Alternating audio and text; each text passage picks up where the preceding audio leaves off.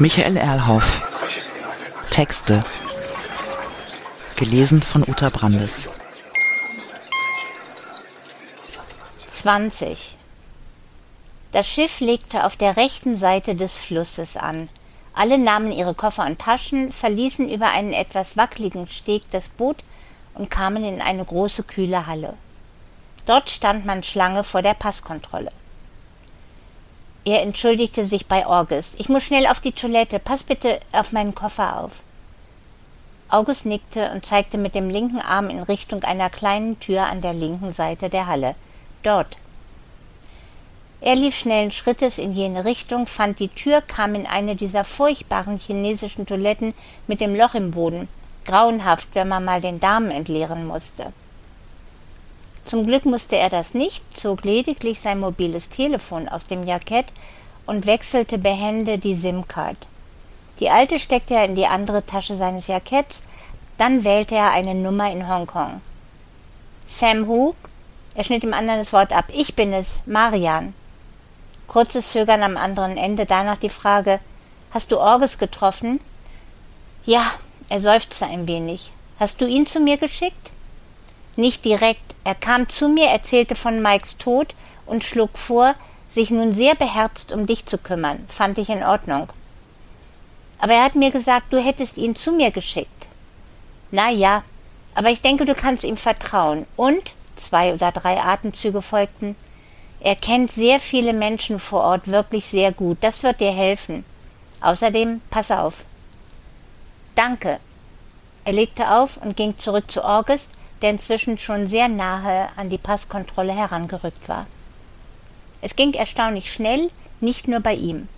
Ein Blick in den Pass, etwas erstaunt ob der vielen Eintragungen darin, Blättern, dann der Blick in sein Gesicht und die uniformierte Geste, man könne eintreten in das Land. Vor dem Gebäude, das von außen aussah wie ein Bahnhof in einer europäischen mittelgroßen Stadt der 70er Jahre des letzten Jahrhunderts, winkte August ein Taxi heran. Man verstaute das Gepäck und stieg hinten ein. Sie fuhren auf einer, wahrscheinlich noch, völlig leeren Autobahn durch ein sehr ödes, gleichwohl grünes Gelände. Er kannte das von früher schon aus Shanghai. Da wurden einfach breite Straßen gebaut und je nach einigen Kilometern ein Hochhaus oder ein Ensemble von zukünftigen hohen Wohnhäusern. In der Erwartung, das würde sich irgendwann schon von selbst füllen. Am damaligen Stadtrand von Shanghai hatte er auf dem Weg zu einer Hochschule sogar eine wirklich filmreife Szene erlebt. Schon aus weiter Entfernung hatte er an der rechten Seite vor der Autobahn zwei chinesische Bauern mit einem großen Handkarren wahrgenommen, die immer wieder Anlauf nahmen, um mitsamt dem Karren die Autobahn zu überqueren. Dann aber erschraken sie vor den Autos, die sie in einiger Ferne erblickten, konnten deren Geschwindigkeit nicht einschätzen und hetzten mit den Karren wieder zurück. Dies wiederholte sich mehrfach und er hatte das noch im Blick aus dem Rückfenster längere Zeit so beobachten können. Offenbar war das früher ein Feld gewesen, nun gab es die Autobahn. Er wusste nicht, ob sie den Weg jemals geschafft hatten. Allmählich gab es einige Gebäude, meist gewerblich. Schön sah das nicht aus. Nun erhob sich vor ihnen ein Sheraton Hotel. Der Name glänzte groß und daneben stand ein ebenso hohes Haus mit chinesischen Schriftzügen und dem in Neon gesetzten Wort Disco. Wir werden hier wohnen. Ich habe das für zwei Nächte gebucht, ist das einzig gute Hotel hier. August stieg als erster aus, er folgte. Ein Angestellter des Hotels trug die Koffer zur Rezeption, dort checkten sie ein, unterschrieben ein Formular und erhielten die Schlüsselkarten zu ihren Zimmern. Er übernachtete in der 15. Etage, August, wie dieser ihm mitteilte, im Nebenzimmer. Du solltest dich jetzt besser etwas ausruhen. Um 18 Uhr treffen wir zum Abendessen hier im Hotel, wenn du magst, den ersten Parteisekretär der Stadt. Er möchte mit dir sprechen. Er staunte, fragte aber nicht nach, sondern nickte nur. Also um 18 Uhr unten in der Bar. Das ist gleichzeitig die Lounge des Hotels. August winkte ihm und verschwand hinter seiner Zimmertür. Er steckte die Schlüsselkarte in den Kasten, um den elektrischen Strom einzuschalten, stellte seinen Koffer auf einen dafür zuständigen Ständer und sah sich um. Das Zimmer war recht groß, ein Fenster von einer Wand zur anderen und über die gesamte Höhe mit einer wunderbaren Aussicht, allerdings nur auf einen etwas grauen Himmel und eine urbane Ödnis. Das Badezimmer war für ihn perfekt. Dusche statt Badewanne. Er nutzte es, nachdem er sich ausgezogen hatte. Später packte er seinen Koffer aus. Viel war ja nicht drin, und das bisschen hängte er auf Bügel oder legte es in eine Schublade. Das Bett war auch gut, ziemlich hart. Dummerweise nur hatte man sich hier an diese Unsitte gewöhnt, nicht wie in Deutschland eine lose Decke zum Zudecken anzubieten, sondern die Decke an den Seiten des Bettes festzuklemmen, so dass man immer an der Decke reißen musste, um sie nützlich zu befreien. Nachdem ihm dies gelungen war, stellte er auf dem mobilen Telefon den Wecker auf 17.30 Uhr und legte sich hin. Immerhin 90 Minuten Schlaf. 21. Pünktlich um 18 Uhr war er unten in der Lounge, wo August schon auf ihn wartete und ihm zuwinkte. Warum winkt er bloß immer? Er lächelte jedoch, setzte sich neben August und bestellte einen Martini-Cocktail. Der Kellner verstand und brachte nach einigen Minuten den Drink. Gerade wollte er August fragen, wer und wie denn jener Parteisekretär so sei, da legte eine Miniband aus zwei Menschen mit furchtbar vielen Verstärkern und Getöse los, alte Schlager zu singen. Nein, nein, August reagierte sofort. Wir sind doch völlig allein in dieser Lobby und wir wollen reden. Das geht doch gar nicht bei diesem Lärm. Er schritt, anders kann man das nicht bezeichnen, auf die beiden jungen Menschen zu, unterbrach sie und redete mit ihnen. Als er zurückkam, räusperte er sich.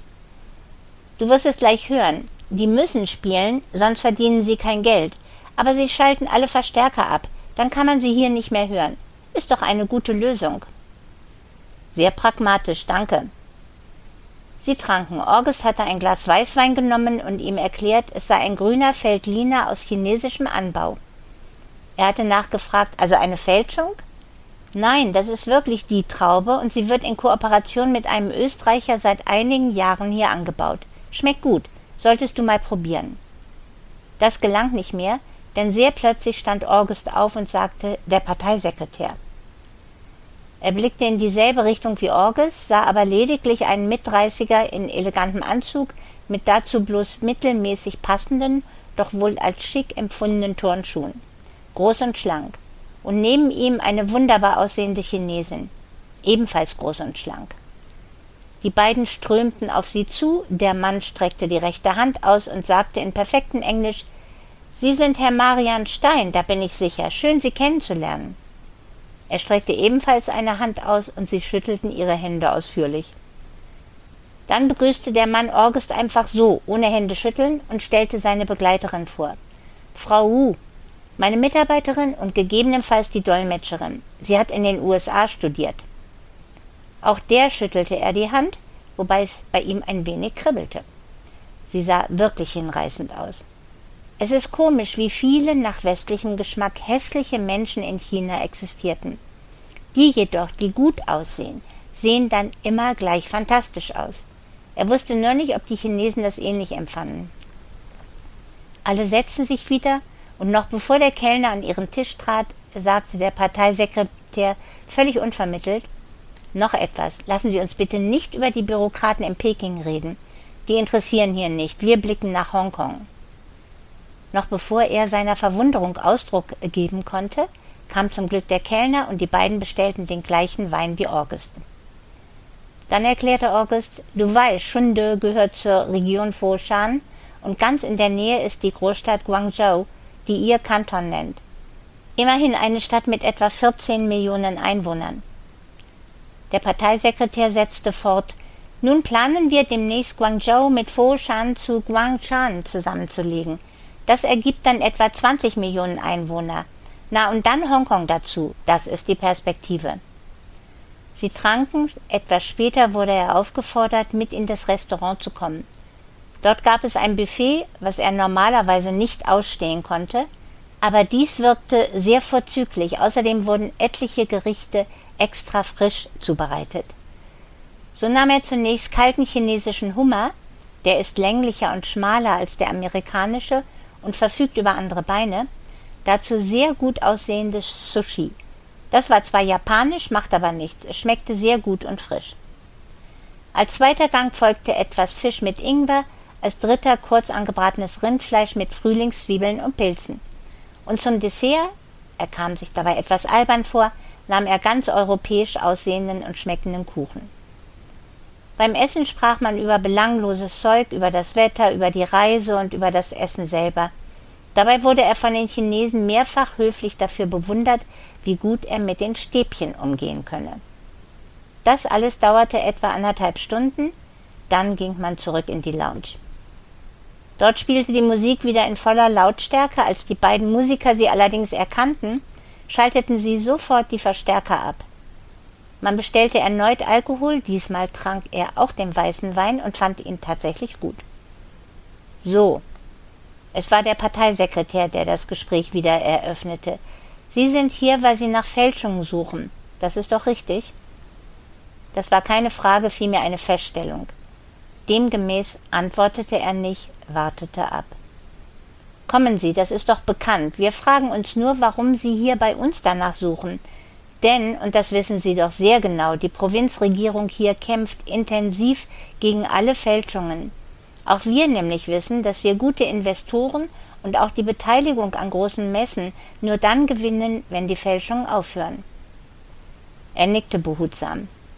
Aber schon auf dem Weg hierhin habe ich doch an einigen der Werkstätten die Logos von bekannten internationalen Unternehmen gesehen, zum Beispiel von Vitra. Das spricht gegen sie. Der andere schüttelte den Kopf, trank noch einen Schluck Wein und gestikulierte etwas heftiger mit den Händen. Das sind Unternehmen, die hier produzieren, ganz legal. Das wissen Sie in Europa wohl nicht, das publizieren Ihre Unternehmen nicht. Aber die produzieren hier bei uns, so ist das. Richtig aufgeregt hatte der sich bei diesen Sätzen nicht. Er schwieg zuerst, trank, zündete sich in aller Ruhe eine Zigarre an. Aber Sie wissen doch, dass es hier immer noch Fälschungen gibt. Da existieren gerade in dieser Region Kompetenzen bei den Menschen und in den Werkstätten, die dadurch gelernt haben, dass gerade hier so viele hochqualifizierte europäische Unternehmen Teile oder ganze Produkte haben herstellen lassen. Es wäre ein Wunder, wenn die das nicht nutzen würden, um einfach weiterzumachen und demgemäß zu fälschen. Das müssen Sie doch zugeben. Lassen Sie uns nicht drum herumreden. Gut, gut. Der Parteisekretär sprach wirklich hervorragend Englisch, und fast hätte er gefragt, wo er das so gelernt hatte. Sie haben recht, doch selbst dann wären Ihre Unternehmen dafür verantwortlich. Die hätten doch wissen müssen, was dann passiert. Aber ich kann Sie beruhigen. Viele dieser Werkstätten werden inzwischen von uns und auch von chinesischen Investoren zusammengefasst zu größeren Unternehmen, und die Mitarbeiter werden geschult, nun auf der Basis dieser gelernten Kompetenzen und Fertigkeiten eigenständige Produkte herzustellen. Denken Sie an neue chinesische Fernsehgeräte oder Mobiltelefone oder in Zukunft bald Autos. Finden die derweil in China auch schon einen Markt? Zugegeben, die vielen neureichen Menschen in China kaufen derzeit lieber westliche Marken. Seine Augen blitzten, als er dazwischen fuhr. Sehen Sie sich doch nur selber an. Turnschuhe von Adidas und wahrscheinlich sind Sie mit einem Porsche SUV hier zum Hotel gefahren. Nein, mit einem BMW, nicht SUV, aber das mit Adidas stimmt. Der Parteisekretär wirkte nun fast verärgert. Bitte denken Sie, zum ersten Mal mischte sich die so wunderbar aussehende Chinesin ein, wir planen die eigenen Produkte sehr für die Zukunft, für eine zukünftige große Mittelschicht und für den Export, denn da sind wir sehr konkurrenzfähig. Der Markt in China wird sich noch besser entwickeln, keine Sorge. Der Parteisekretär fügte hinzu Ich gebe zu, noch gelten westliche Marken bei den reichen Chinesen als Ausweis von Prestige. Und ich gebe auch zu, dass wir Probleme haben, innerhalb einer chinesischen Kultur den Weg oder die Verbindung zur Gegenwart zu finden. Manchmal nämlich ist eine 5000-jährige Kultur auch eine Bürde. Die lastet schwer auf unseren Schultern und erst allmählich finden wir Wege der Transformation. Man schwieg für einige Minuten, bestellte neuen Wein, hörte leise im Hintergrund die beiden Musikanten Gitarre spielen und den einen irgendetwas singen. Er meinte für einen Moment Stille Nacht, Heilige Nacht zu hören, mitten im Sommer. Sie scheinen noch nicht überzeugt. Der Parteisekretär schaute etwas verzweifelt rein. Noch nicht ganz, aber er blickte den Parteisekretär direkt an. Sie sind ziemlich überzeugend. Allgemein haben Sie wahrscheinlich recht. Für mich bleibt allerdings die Frage nach der Fälschung von Kunst. Und da frage ich mich auch, ob es in diesem Land nicht doch Verbrechersyndikate gibt, die dabei eine wichtige Rolle einnehmen. Er zauderte, fuhr dann aber fort.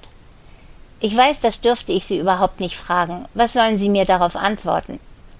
Stimmt, dazu kann ich nichts sagen. Ich kann Sie nur darum bitten, in dieser Beziehung sehr vorsichtig zu reden und zu sein.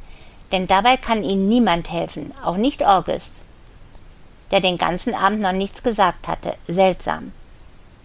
August schwieg. Dafür sprach der Parteisekretär. Vorsicht, Sie sollten Respekt vor ihm haben. Er hat dieses Treffen organisiert, er kennt sich auch hier sehr gut aus und er ist, das klingt vielleicht merkwürdig, für Sie er ist neutral, ein Vermittler. Und die brauchen wir auf allen Seiten. Entschuldigung, manchmal verstehe ich immer noch nicht, was wirklich los ist. Tut mir leid. Er wandte seinen Blick zu August, aber der sah überhaupt nicht verdrießlich drein. Na gut, erneut der Parteisekretär. Es ist Zeit, ich muss gehen, aber wir können uns sehr gern noch einmal treffen vor Ihrer Abfahrt.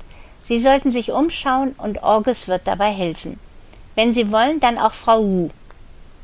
Der Mann stand auf, verneigte sich kurz und ging. Frau Wu lächelte ihm zu. August äußerte sich, ich bin müde. Wir sollten uns morgen um neun Uhr beim Frühstück treffen, dann sehen wir weiter.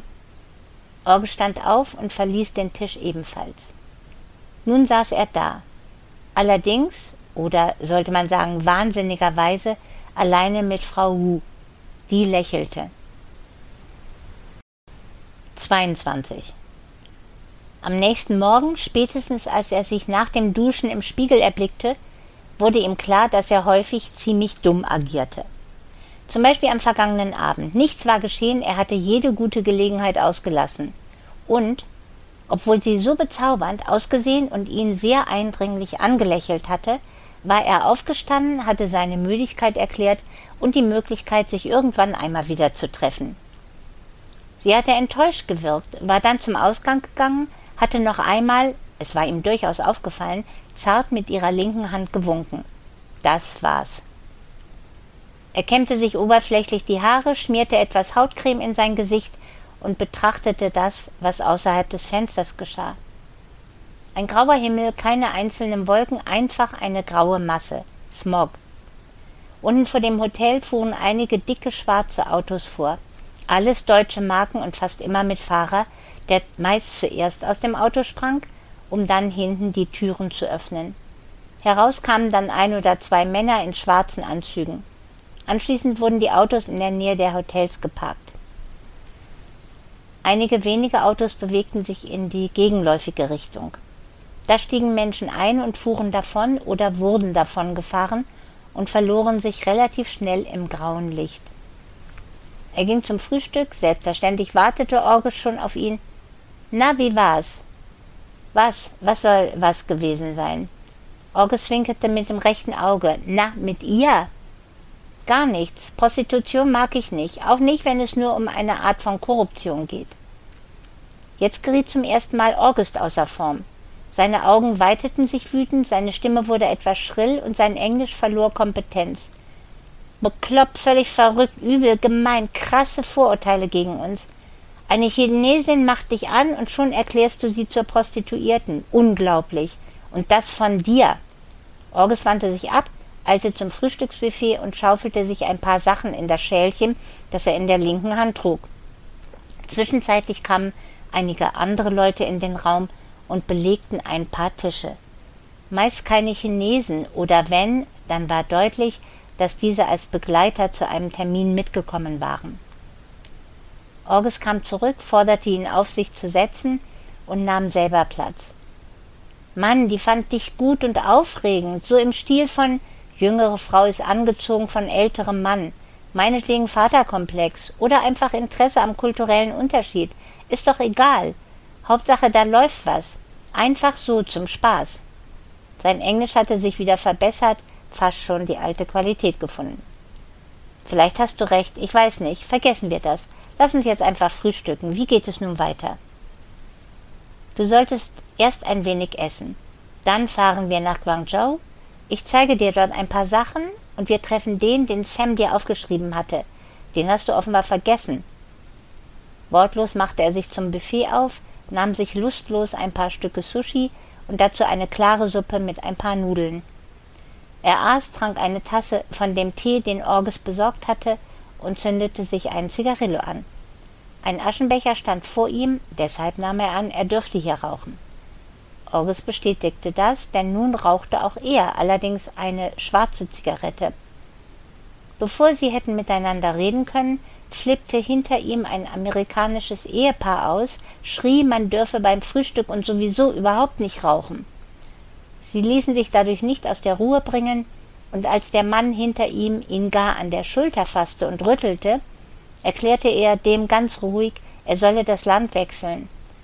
Sie kommen aus den USA, fahren Sie nach Hause, hier ist alles anders. Wütend stand das Ehepaar auf und verließ den Raum. 23.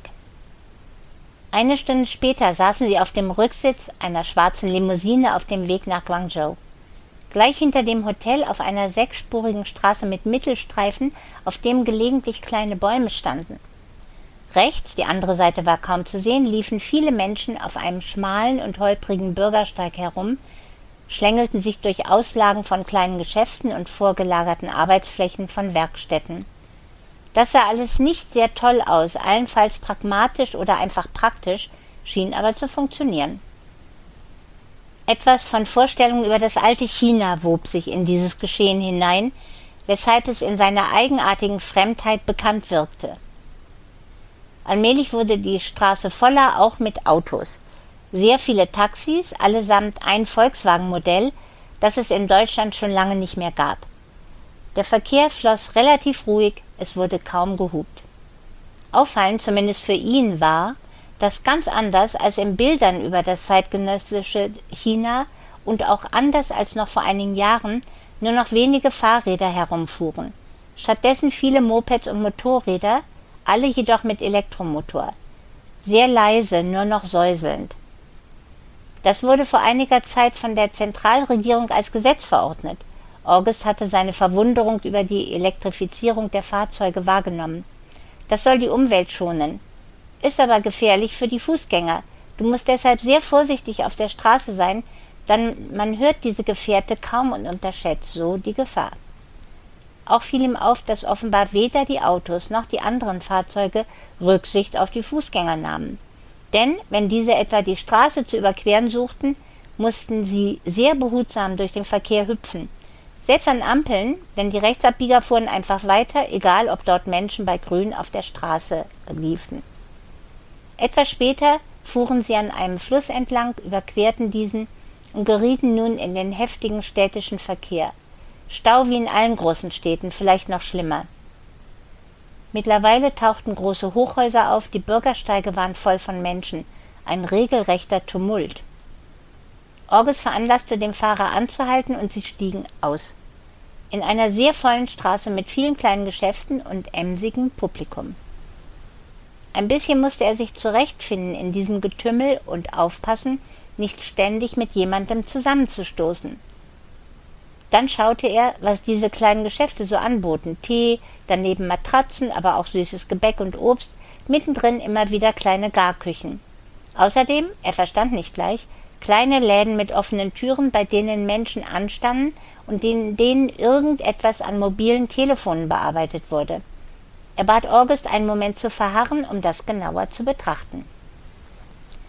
Der willigte sofort ein und sie gingen an der Menschenschlange vorbei in einen Laden hinein. Da sah man, dass einige der Angestellten mit einer Lupe ausgestattet die auf ihrem Tisch abgelegten, insgesamt westlichen Markentelefone, vor allem iPhones, öffneten und mit viel Geschick externen SIM-Cards, die die Leute beilegten, so zurechtschnitten und stutzten, dass sie in die neuen Telefone passten. Kostet etwa zwei Euro, dann machen die das perfekt und du kannst in jedem Netz damit telefonieren. Grandios, so unterläuft man die törichten Restriktionen des Marktes. Er war wirklich beeindruckt. Und alles legal? Natürlich nicht alles illegal, August lächelte. Aber das passiert doch alles völlig öffentlich. Ja, aber nicht offiziell. Dann könnten die alle bestraft werden, Gefängnis oder so. Hast du auf der Straße Polizisten gesehen? Nein, die gibt es hier nicht, höchstens in Zivil. Es half nichts, er musste auch fröhlich grinsen. Sie gingen weiter die Straße entlang, während August erläuterte, dass er ihm noch etwas zeigen wollte. So gelangten sie im Erdgeschoss eines Hochhauses in eine Art Markthalle. Auf jeden Fall gab es dort viele kleine Stände mit engen Gassen dazwischen. Da wurden Stoffe angeboten, fertige Kleider, Geschirr, Haushaltswaren und dergleichen. Ganz normales Zeug, bis sie zu einem Stand mit Koffern gelangten. Ein junger Mann bot ihnen sofort einige an, ganz billiges Material. August unterbrach ihn. Wir sind an den anderen Sachen interessiert. Der junge Mann schien ihn wiederzuerkennen, fragte allerdings noch nach Was meinen Sie? Uhren insbesondere. Ach so. Der Kerl blickte sich um, rief dann einen chinesischen Namen, auf das eine junge Frau aus den Kulissen trat, die kurz mit ihm redete. Kommen Sie mit. Der junge Mann sprach ziemlich gut Englisch, kein Problem, ihn zu verstehen. In Kürze findet hier ein großer internationaler Kongress statt. Deshalb ist die Polizei etwas zu aufmerksam gegenüber solchen Geschäften. Der junge Mann ging voran, August und er hinterher. Zuerst durch einige Gassen der Markthalle, später um einige Häuserecken, mitten durch die vielen Menschen herum bis zu einem Hochhaus, offensichtlich ein Wohnhaus. Der Mann öffnete die Haustür, buxierte sie zum Fahrstuhl, wo sie zu dritt einstiegen, und in die vierzehnte Etage fuhren. Nach dem Verlassen des Fahrstuhls holte der junge Mann ein dickes Schlüsselbund aus seiner Tasche und öffnete allmählich eine mit etwa fünf Schlössern gesicherte Stahltür. Mitten in dem Wohnhaus. Unfassbar, was sie da erwartete. Alles mit Regalen vollgestellt, auf deren Brettern Waren aller Art herumstanden. Einige Meter Regal mit Handtaschen und Portemonnaies, andere mit Sonnenbrillen, nebst deren Verpackungen und dann noch sehr viele Schachteln mit berühmten Logos. Die Sonnenbrillen sind der neueste Schlager, weitgehend amerikanisch. Die Handtaschen, Sie sehen selber, alle von Prada und von Louis Vuitton. Er holte einige aus dem Regal. Dies Portemonnaie soll normalerweise etwa 1000 Dollar kosten, bei mir nur 30. Oder diese Handtasche, sie war gelb und fühlte sich richtig gut an, bei mir 40, sonst etwa 3000.